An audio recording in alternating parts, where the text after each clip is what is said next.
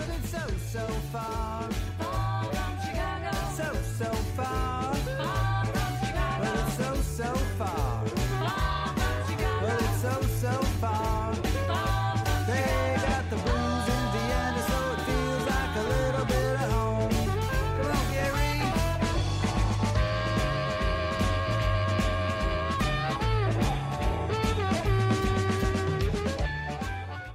Everybody, this is Danny Chicago on Danny Chicago's Blues Garage on Orange 94.0. It's the show that turns Radio Orange into Radio Blues. Uh, I had the wrong mic on.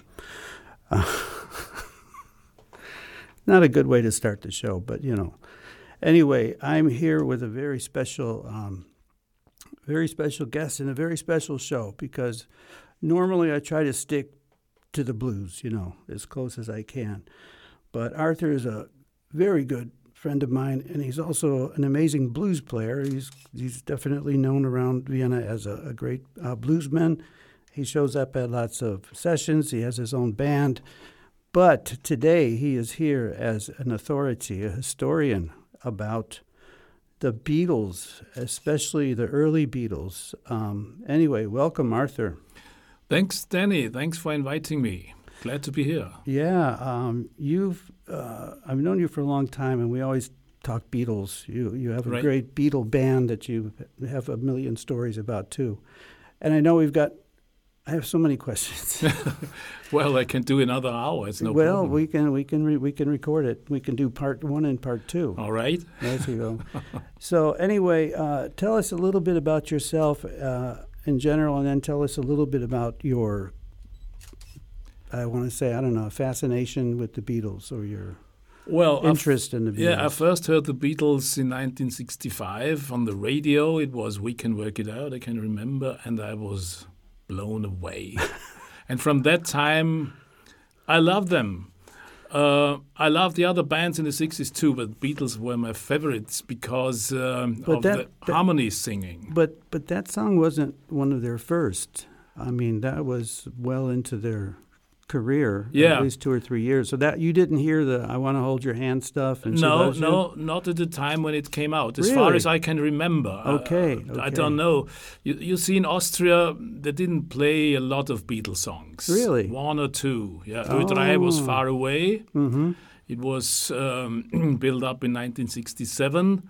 So uh, we had um, operetten songs and we had uh, Austrian Yeah. um, songs and German songs.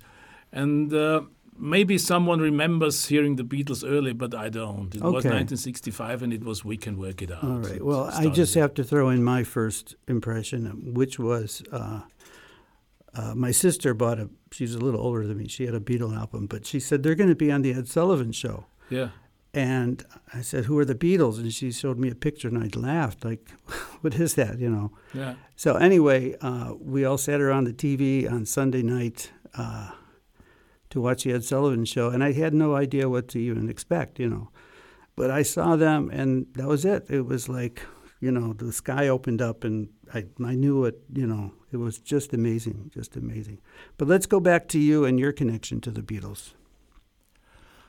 Well, um, in 1966, a cousin who is uh, five years older than me bought a revolver or, or got a present revolver. And, and then I heard uh, for the first time an whole album.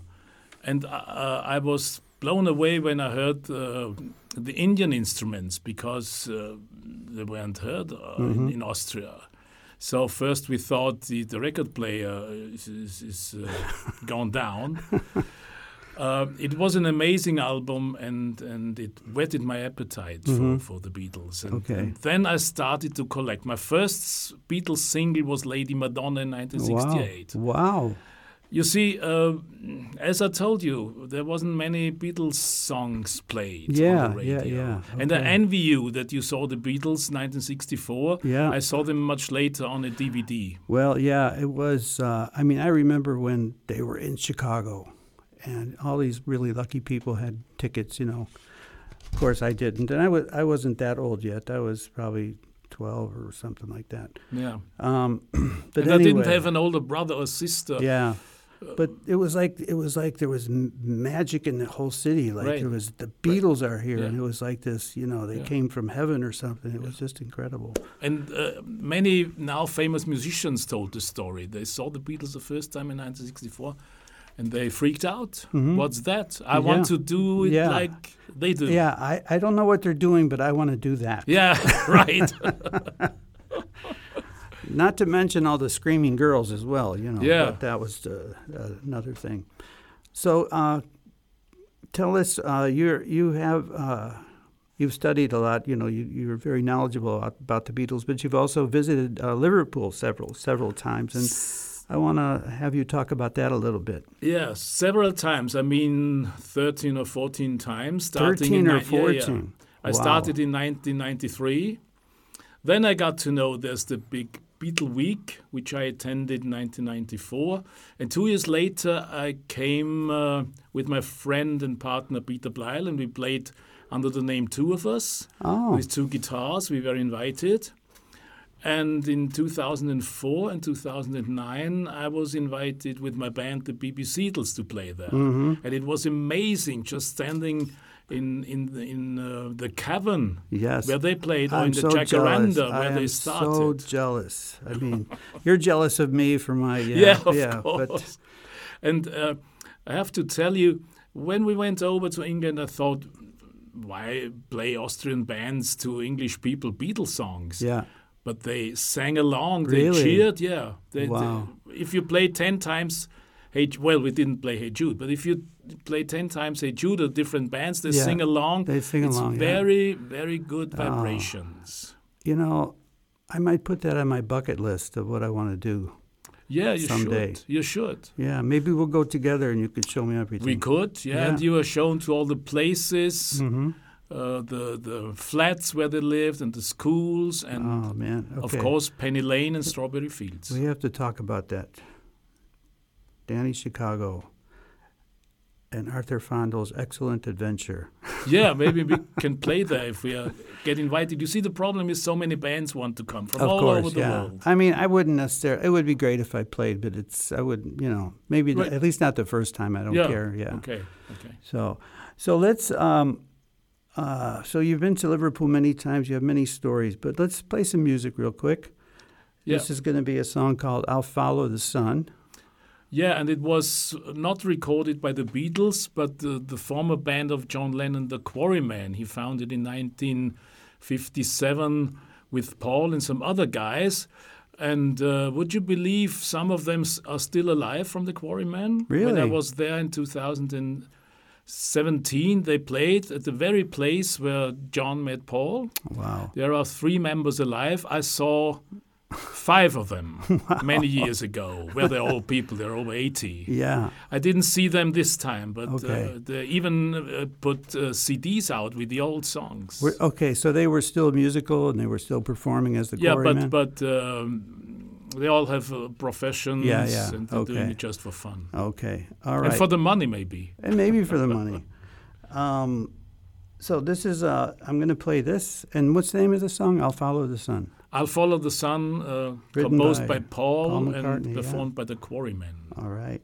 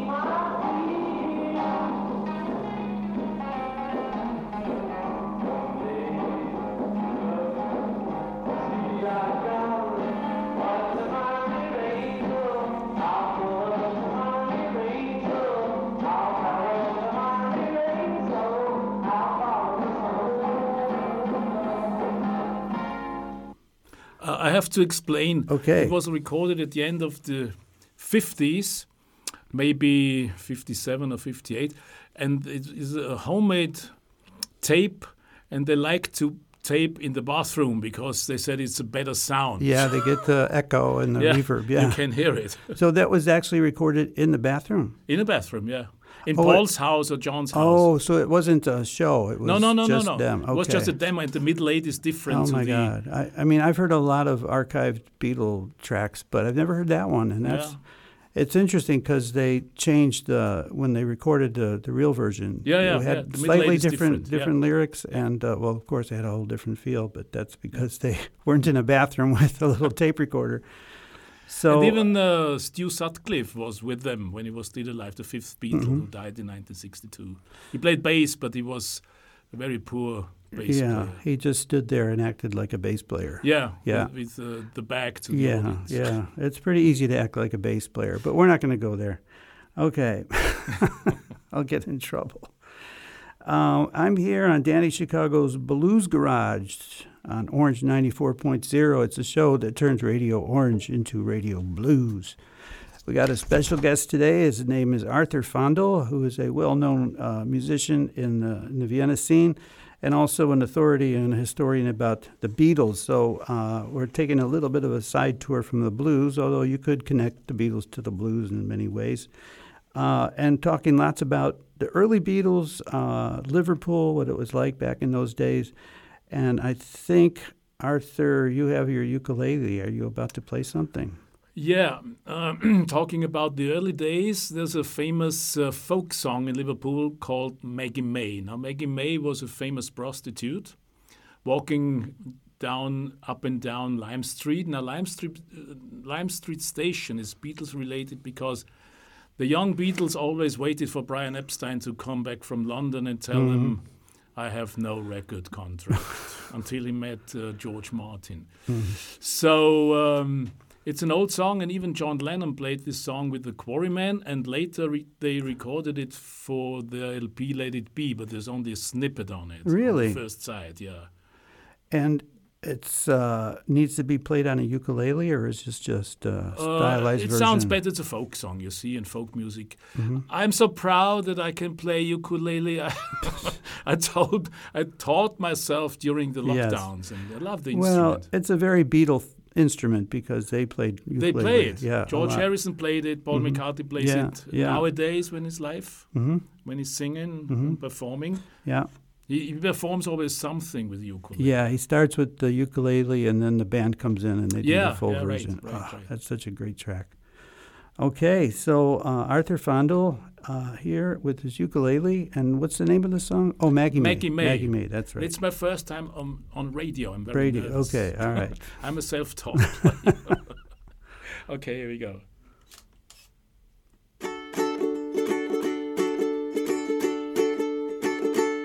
Oh, dirty Maggie May, they have taken her away, and she'll never walk down Lime Street anymore. Well, the judge guilty found her for robbing the homeward bounder. You dirty, no good robbing Maggie May. Now we were up paid up at the pool in the port of Liverpool. Well, three town pounds a week, that was my pay. With a pocket full of tin, I was very soon taken in by a gal with the name of Maggie May. Now, the first time I saw Maggie, she took my breath away. She was cruising up and down in Canning Place. She had a figure so divine, her voice was so refined. Well, being a sailor, I gave chase. Now in the morning I awoke. I was flat and stony broke. No jacket, trousers, waistcoat did I find. And when I asked her where, she said, My where is, sir. They down in Kelly's pawn shop number nine. Well, to the pawn shop I did go. No clothes there did I find. And the police they took that gal away from me. The judge he guilty found her of Robin Hornwood Bounty. She'll never walk down Lime Street anymore. Well, dirty Maggie May, they have taken her away, and she'll never walk down Lime Street anymore. Well, the judgy guilty found her for robbing homeward bounder. You dirty nugget, Robin Maggie May. That's the story. Wow, that I've never heard the whole version, and I didn't didn't know the the story that went behind it. Yeah, but you know the version of the Beatles from. the Yeah, 80s, yeah, it's- but they play then they cut it off. It's Yeah, very yeah, short, just a snippet, clipped. uh, Yeah, but uh, I always wondered about they, they do some other things in that on that album, like John burst into the song "Oh Danny Boy," da, da, da, da, Uh, you know. calling when they played on the rooftop. Yeah, Yeah, yeah, and they did a lot of songs, little things like that. Yeah, recording Let It Be album. yeah, and I'm sure we could talk for hours about the uh, documentary. Yeah, uh, get back. But we are here with Arthur Fandl on Danny Chicago's Blues Garage, talking about the Beatles, especially their early days. Arthur's a, uh, I call him a historian. I mean, in all thank sense of the words, he's he knows a lot about it, and uh, he's here to talk about it. He's playing a little bit.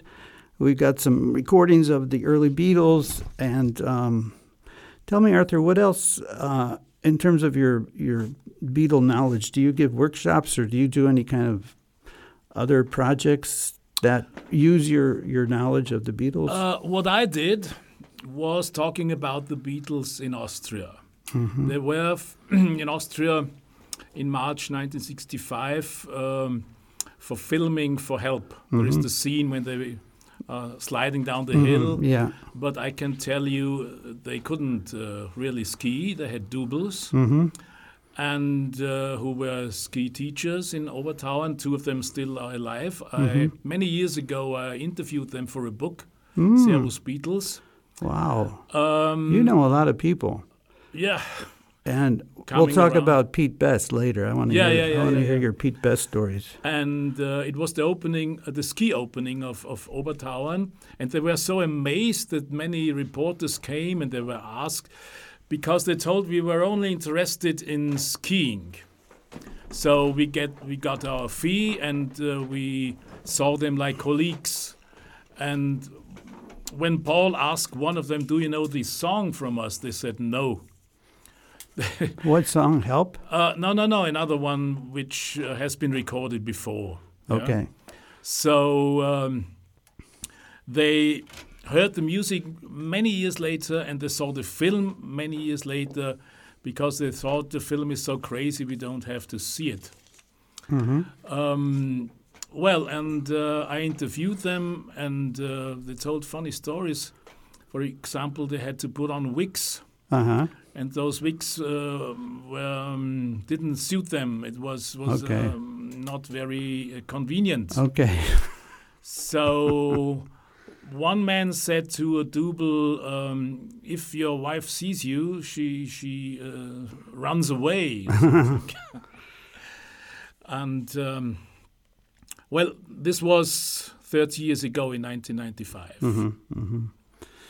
And there are still the two hotels where they lived, Yeah. and then they started to put pictures on the wall Mm. because of these Yeah, the opening tourists and, wanted and, to see and, it, yeah. and the interest of the reporters Mhm. and my interests and um, memories and they build cups with the photos the Yeah, Beatles and okay. now it's commercial Yeah, yeah. why not Why not? I mean, the Beatles. I, I heard that uh, in Chicago they stayed at this one hotel, and when they left, some guy bought their bed sheets yeah for, you know, twenty bucks or something. Yeah. That's the same in And then he cut them up into Yeah. little squares, and he sold them for a buck each or something, and he made a fortune. yeah you know, that's what because- they did in, in the hotel Edelweiss where they lived Yeah, I mean, I think they sold more uh, copies of the sheet than they slept in.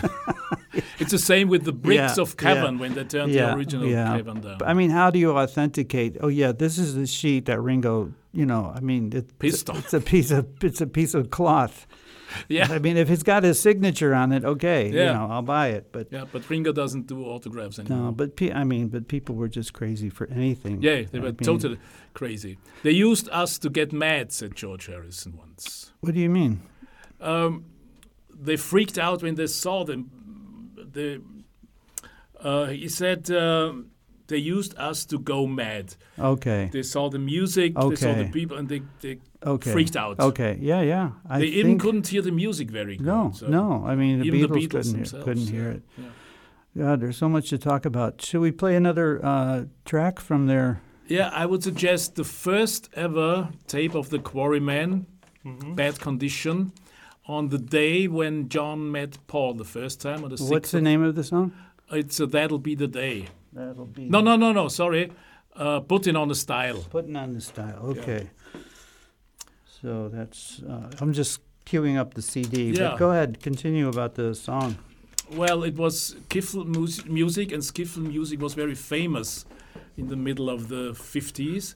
And uh, you could play the songs very easily, just Mhm. with three chords. Okay. and and uh, the just uh, bass and uh, one drum, let's say, Mm-hmm. and maybe another guitar that's skiffle. Okay. And it was f- made famous in England by Lonnie Donegan.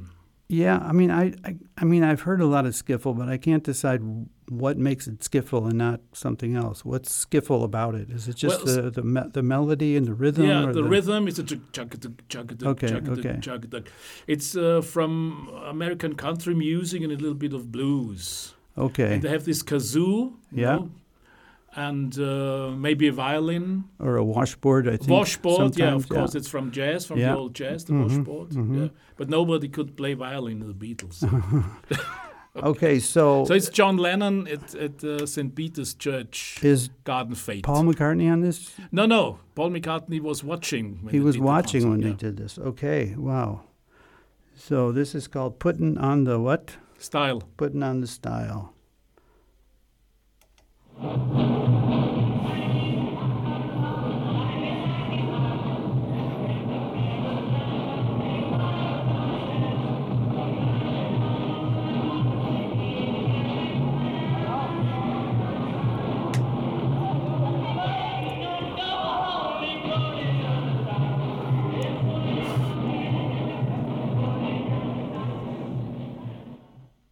That's it. That's it. There's nothing more. It's very bad sound, but it's the first tape. So yeah, but you know, it's funny because I, like I say, I've heard a lot of archived, but I've never heard these. These are great.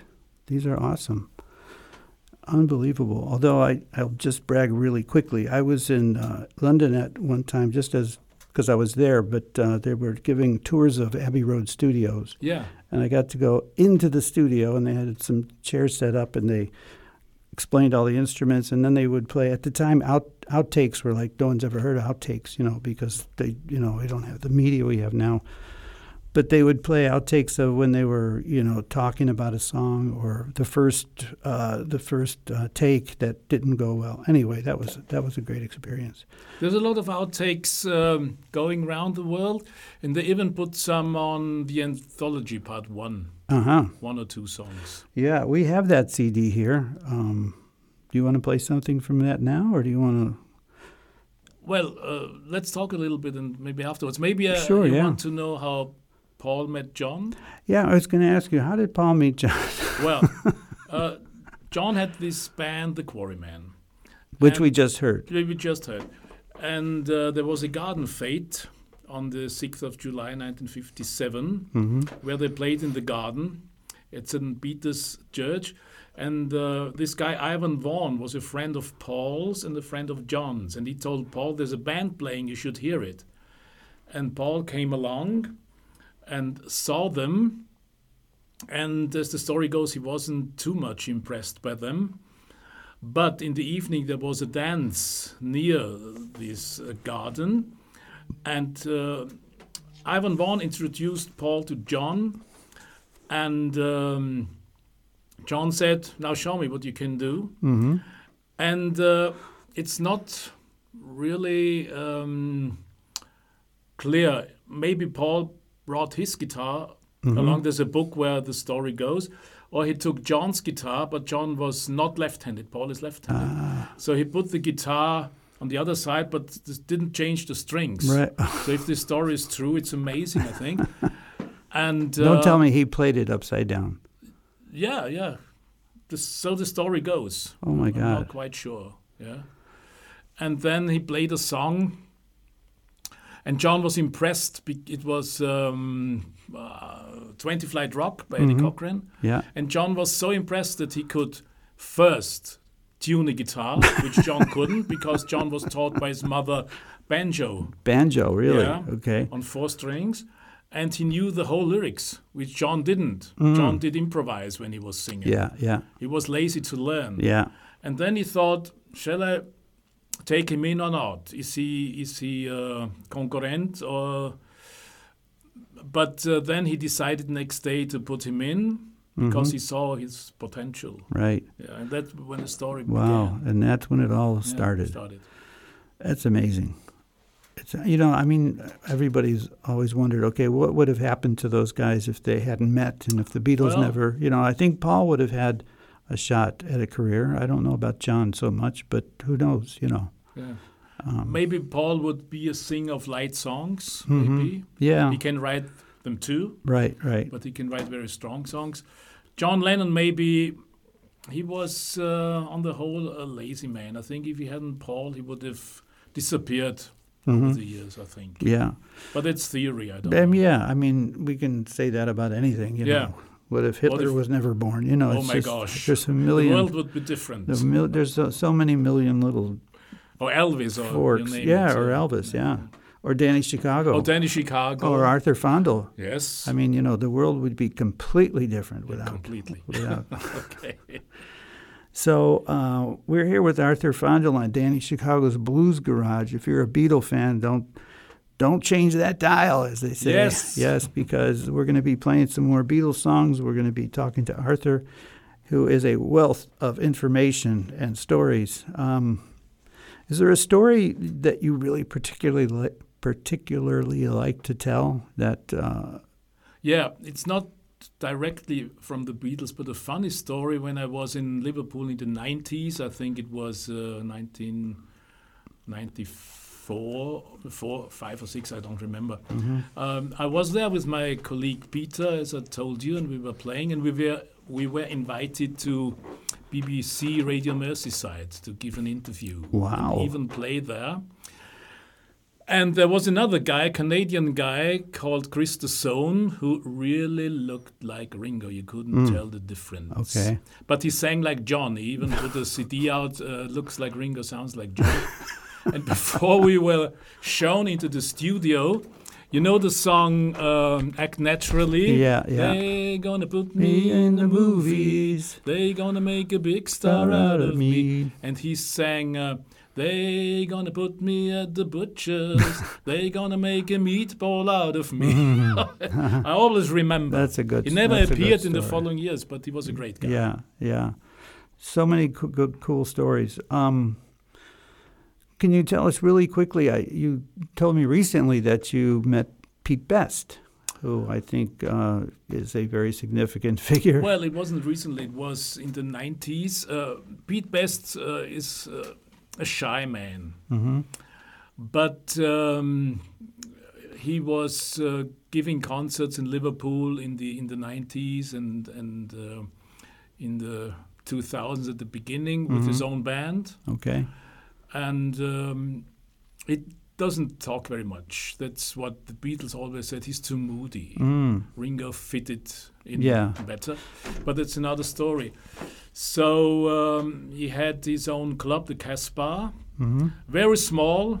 Many years ago, we were allowed to go in, hmm where the Quarrymen or the Beatles or the Silver Beatles or the Beatles, they changed the names Yeah. until um, it was the Beatles, played.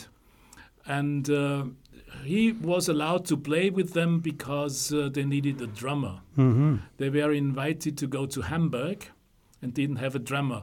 Right. Although John always said the rhythms in the guitar when, when he was asked, why don't you have a drummer? He said the rhythms in the guitar. But to go to Hamburg to play every night, they needed a drummer. So they asked Pete Best. And um, he had drums and he followed them. Okay. And uh, the sad story goes that uh, when they started to record, when they got a recording contract, Yeah. um, um, George Martin wasn't satisfied with Pete Best. He, Mm-hmm. he, he got a studio drummer. hmm But in the meantime, Ringo was uh, coming in, and uh, George Martin didn't like him either Hmm. For the first time. Okay. So he was only allowed to play maracas on Love Me Do. Really? Yeah. That's a good story. But then they said, no, it's Ringo. Ringo, he's a funny guy and he's with us, and Mm-hmm. He got better and better and better. Yeah. And many drummers look up to him, although he is technically not technically not so good, but can hold the beat. Right. He learned it during the concerts. He, he, he kept the band together. Mm-hmm. Yeah. Yeah. So That's the drummers do. Yeah. beat, yeah, yeah. Yeah. But um, the other thing that I didn't know about Ringo till recently is he was left-handed, but he played right-handed. Yeah, So I think it may have sort of given him a little flavor. I don't know. I couldn't say technically what, what the different was difference was, but I think it probably made him sound unique. yeah, You know, yeah. to yeah, be playing. yeah. And I don't know why. I don't know why he just didn't Nobody knows. move the, the cymbal and the snare and play it left-handed. Nobody knows. He chose to play right. I wonder why.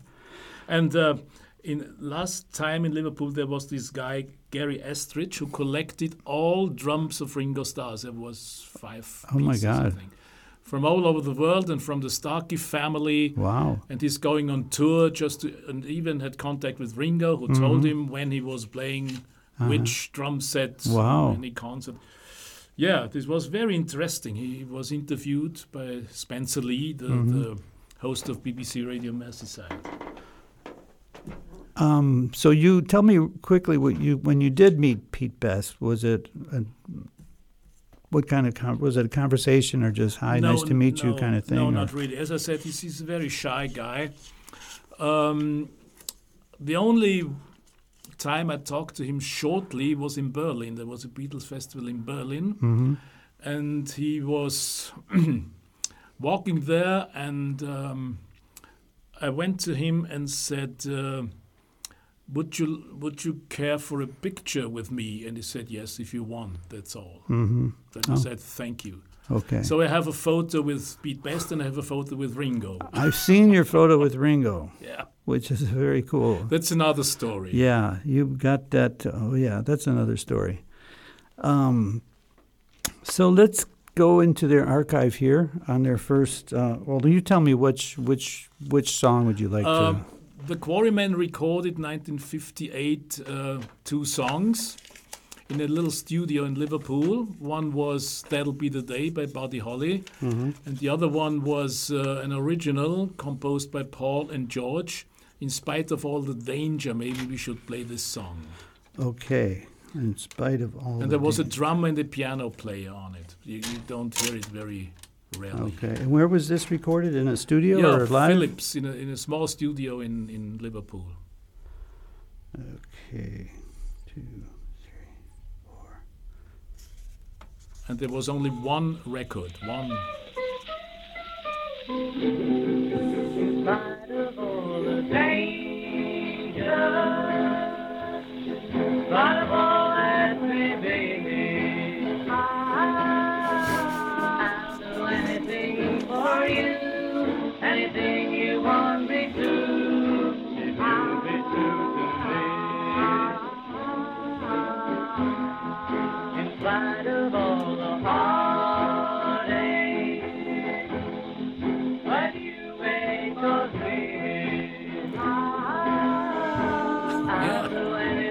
anything It's a sing-along. for the people hearing on radio. If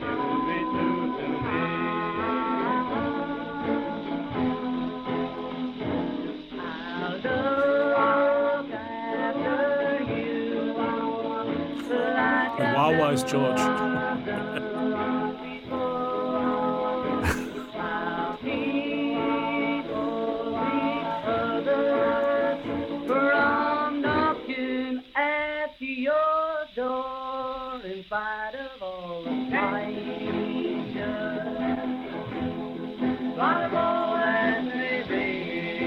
Ah.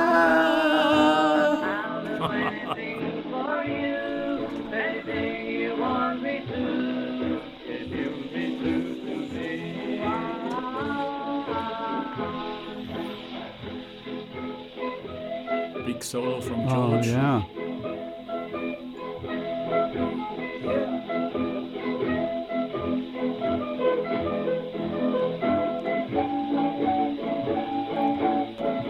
That's pretty much uh, uh, 12 bar blues. Yeah. yeah. When they wrote some songs on the on the blues, Yeah. even Lady Be.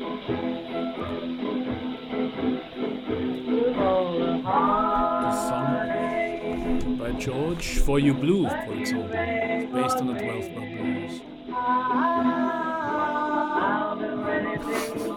That's a great part. Yeah.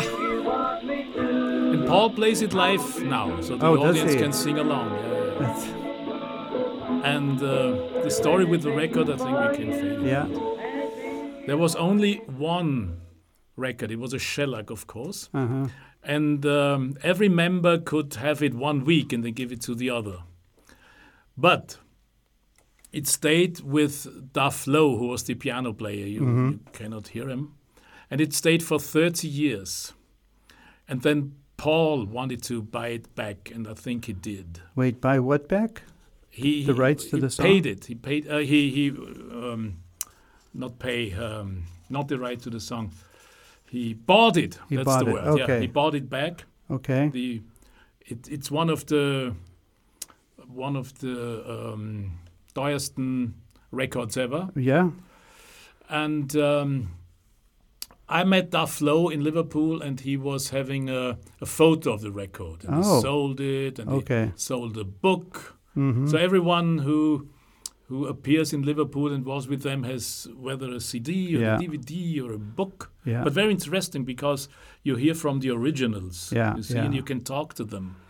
Yeah, and they're so, I mean, they were so uh, simple, but they're just so good, you know? Simple, but, you know, I mean, like that little phrase. You know, I had a gig a few years ago, and uh, someone said, Can I sing a song? And I said, Sure, you know.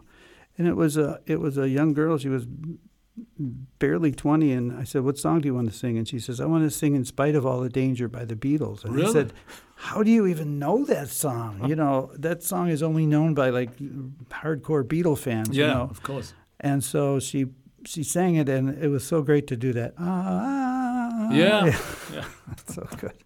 And in the film Nowhere Boy, I don't know if you know it. It's about No. John Lennon's uh, Quarrymen phase. hmm Um, there is a band Quarrymen, and they play it in, the, in a very, very Okay. good uh, hmm sound.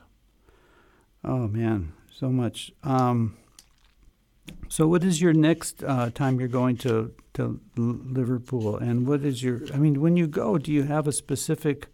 Okay, this time I'm going to do this and this, or do you just like to go and hang out and just be around? Well, you have to, to buy a package uh, which has uh, concerts in the evening oh, and access to all the concerts uh, oh, starting at. so it's a uh, whole package. Yeah, it's a package Okay. with a hotel, and there is mus- live music starting at noon until Okay. um, five or four in the mo- four or five in the Mhm. morning, Yeah. and um, you're allowed to go to the big flea market. hmm Where I didn't buy anything anymore because I bought a lot different things. Uh, I'm interested in the guest speakers. Yeah. they are very interesting people. Mhm. Uh, I told you about uh, those uh, this guy uh, who collected the, the Ringo Starr drums, and there was Tony Bramwell who was an assistant to them. Okay. Okay. He's very old now. There was Beryl Marsden uh, who was a singer in the in the early Liverpool days. He had a You mean Gerry Marsden? no Beryl Beryl. Beryl. It's Okay. a, a woman. She was there and she sang in the choir of Instant Karma. She told us. Oh, cool. Yeah. And there was uh, Helen Anderson, Uh huh. who is a who was a colleague of John's when he was at art school. Oh. But she doesn't look that old. She, must have, must be 83, I think. Okay. And she told us what John was uh, like when he was private, because John was in, in the early years. He was very tough. He was Mhm. cynical. yeah. He could hurt you. Yeah. Yeah. But um, inside, he was very soft. okay. and she uh, told us. And I think Yoko brought the soft um, thing out of him. Okay. Yeah, Oh, that's, interesting. that's yeah. why I say Yoko was good to him. Mm-hmm. And there was uh, Laurence Juber, who was with Wings, Okay. the last phase of Wings when Paul got busted in Japan for carrying marijuana. and many years ago, I, I got to know the drummer of Wings. Oh, really? Yeah. But now it's Laurence Juber, and he could play guitar like a devil. He played with Hmm. acoustic guitar, he gave a concert, and he played uh, songs like Strawberry Fields or Oh. A Day in the Life. It was amazing. Okay. Yeah. Wow. Or, uh, what else did he play? Strawberry Fields, Day in the Life, the complicated songs. Okay. Very virtuose. Wow. Yeah. Wow. Well, speaking of playing, uh, I'd like to hear you play another song. Yeah, I would like, uh, talking of Liverpool, play Penny Lane in my own version. Okay. Penny Lane is a street. Uh, at the end, there is a roundabout Mm-hmm. where John and Paul met when they were young. Okay. Even the bank is there. The barbershop closed down recently. Okay. Really? So you could see it's it's still to be seen, but, Yeah. but it's it's closed. Okay. And you can see those things when you were shown Yeah. around in the Yeah. Magical Mystery Tour. Yeah, I've seen uh, in one of their, I want to say recent, but it's uh, maybe 20 years old. But when they redid the songs uh, that John had pre- had recorded, and I think one was called um, "It's Real Love" is Real one, Love, and what was the other one? Uh, Something about a bird. uh, free as a bird. Free yeah, as a bird.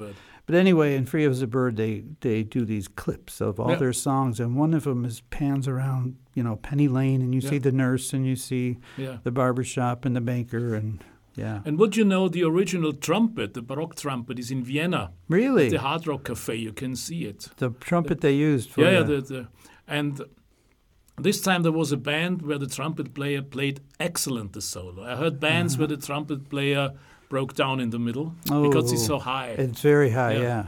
But I cannot play the trumpet, so I leave that out. Okay. Okay. In Penny Lane, there is a barber showing photographs of every head he's had the pleasure to know. And all the people that come and go stop and say hello. On the corner is a banker with a motor car. The little children love it him behind his back. And the banker never wears a mac in the pouring rain. Very strange. Penny Lane is in my ears and in my eyes. There beneath the blue suburban skies, I see Janine while back in Penny Lane. There is a fireman with an hourglass, and in his pocket is a portrait of the Queen. He likes to keep his fire engine clean. It's a clean machine. Penny Lane is in my ears and in my eyes. For a fish and finger pies in summer, meanwhile, back behind the shelter in the middle of a roundabout. A pretty nurse is selling puppet from a tray, and so she feels as if she's in a play. She's anyway in Penny Lane. Yet Carver shaves another customer. We see the banker sitting waiting for a trim. And then the fireman rushes in from the pouring rain. Very strange. Penny Lane is in my ears and in my eyes. There beneath the blue suburban skies, I see the meanwhile back. Penny Lane is in my ears and in my eyes. There beneath the blue suburban skies,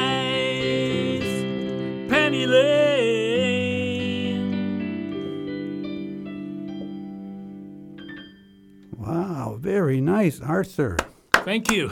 Thank you. So much. good. Really a nice version. I have to ask you just a musical question. At the end, you repeat the, the chorus. Does it um, modulate each time, or are you just singing louder or differently? No, no, it is modulation. It, Okay, it's, it is the, the refrain is in F and then it changes to G. Okay, that's what I For all thought. the listeners outside who want to Okay. play it. All right. Uh, and then the counterpart to that song would have been Strawberry Fields, which Yes. is um, was it on the B side? Were they on the same? Yes, yeah, it was a double A side. A the double A double side. A side Really? in history. Man, you know so much. Oh yes. oh my God. A lot of years going by, and uh, you know what Strawberry Fields is? It's a garden Yeah. Mm-hmm. with a famous uh, fence, Mm-hmm. Which is stolen from time to time. So they put Yeah. a, a replica of it, and it uh, originally was um, a home for orphans. Oh. So John would um often stay there and play with the orphans. Okay.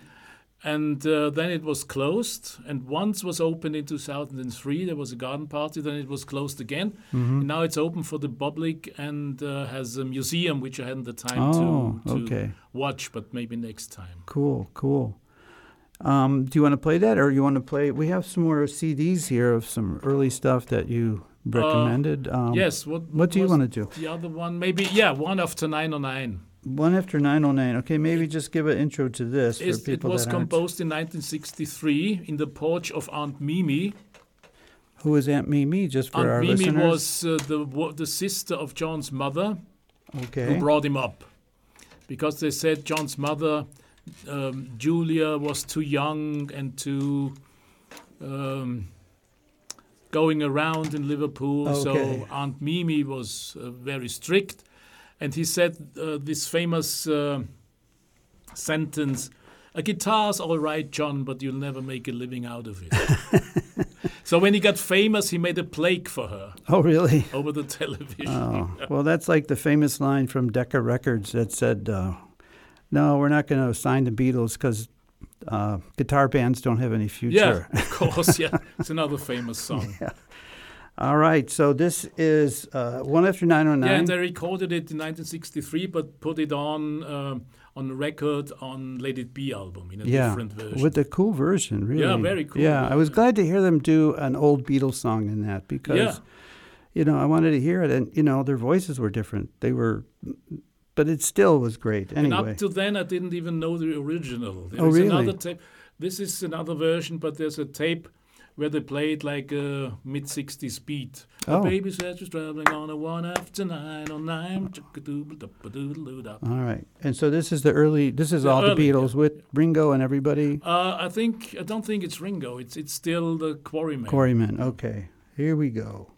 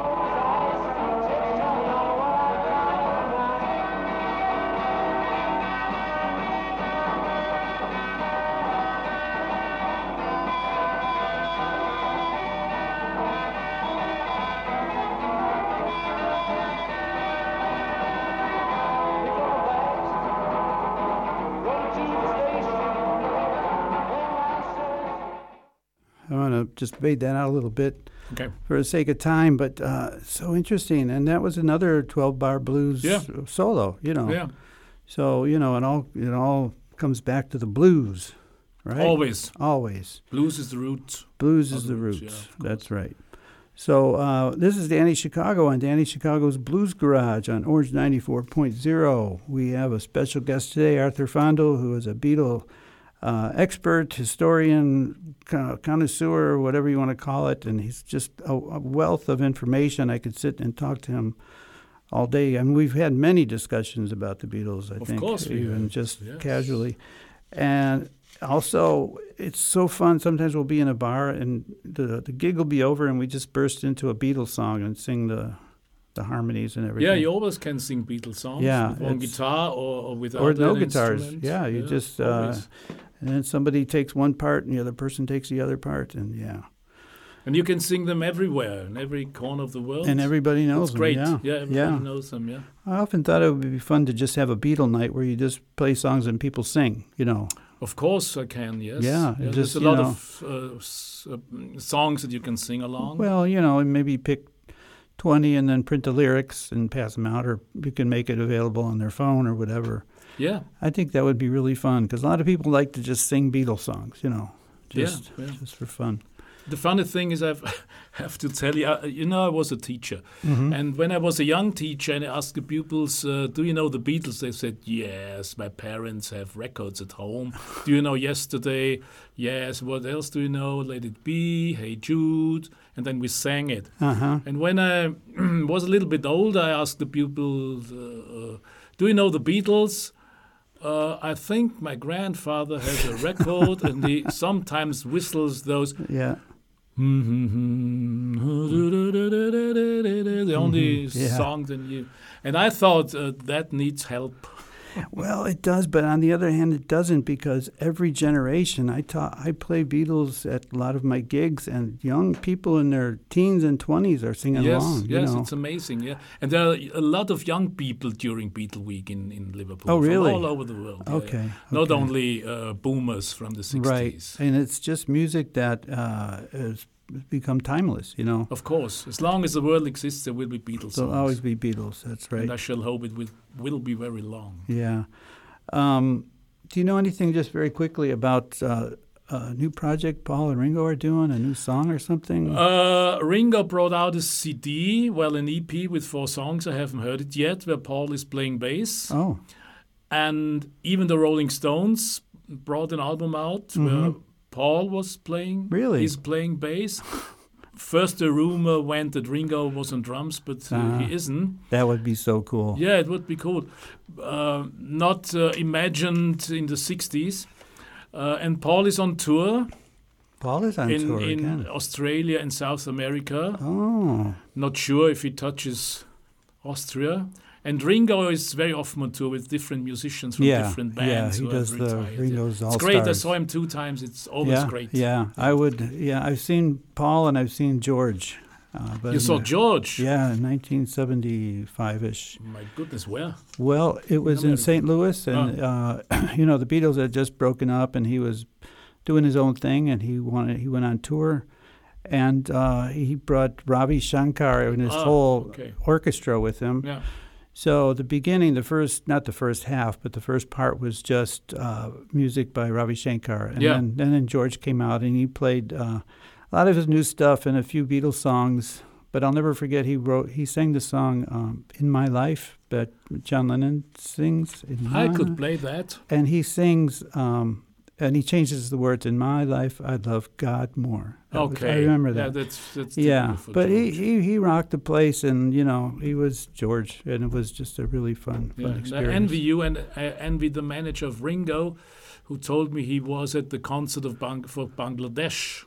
really Yeah, he saw at Wow. the Madison Square Garden. i would have loved to be there Yeah, when when bob dylan performed yeah, and Eric yeah I've, I've seen the, that video many times yeah, me too. so we got enough time to talk a little bit or play a little bit of a song and i'm going to let you decide you want to take us home with a song of your own or a song you want to play Yeah, maybe I, I play "In My Life" from John Lennon. Okay, because let's it's do so, that. So moody and it uh, Yeah. opens the heart, and it's uh, singing about friends. Some are dead and some are living. yes I like that. Okay. Uh, thank you, Arthur, for being here. I'll fade you out at the end of the show. So thanks so much for being here. And My we pleasure, Have, we have a Danny. lot more Thanks. talk. We have a lot more to talk about. Thanks for inviting me. Okay, Arthur Fandl in my life. Oh, I have to change the sound, sorry.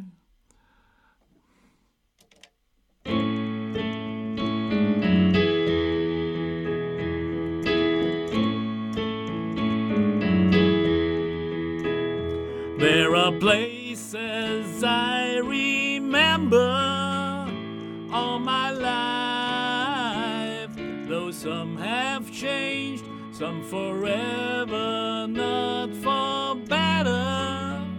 Some have gone, and some remain. All these places at the moments with lovers and friends. Still can recall some are dead and some are living. In my life, I love them all. But of all these friends and lovers,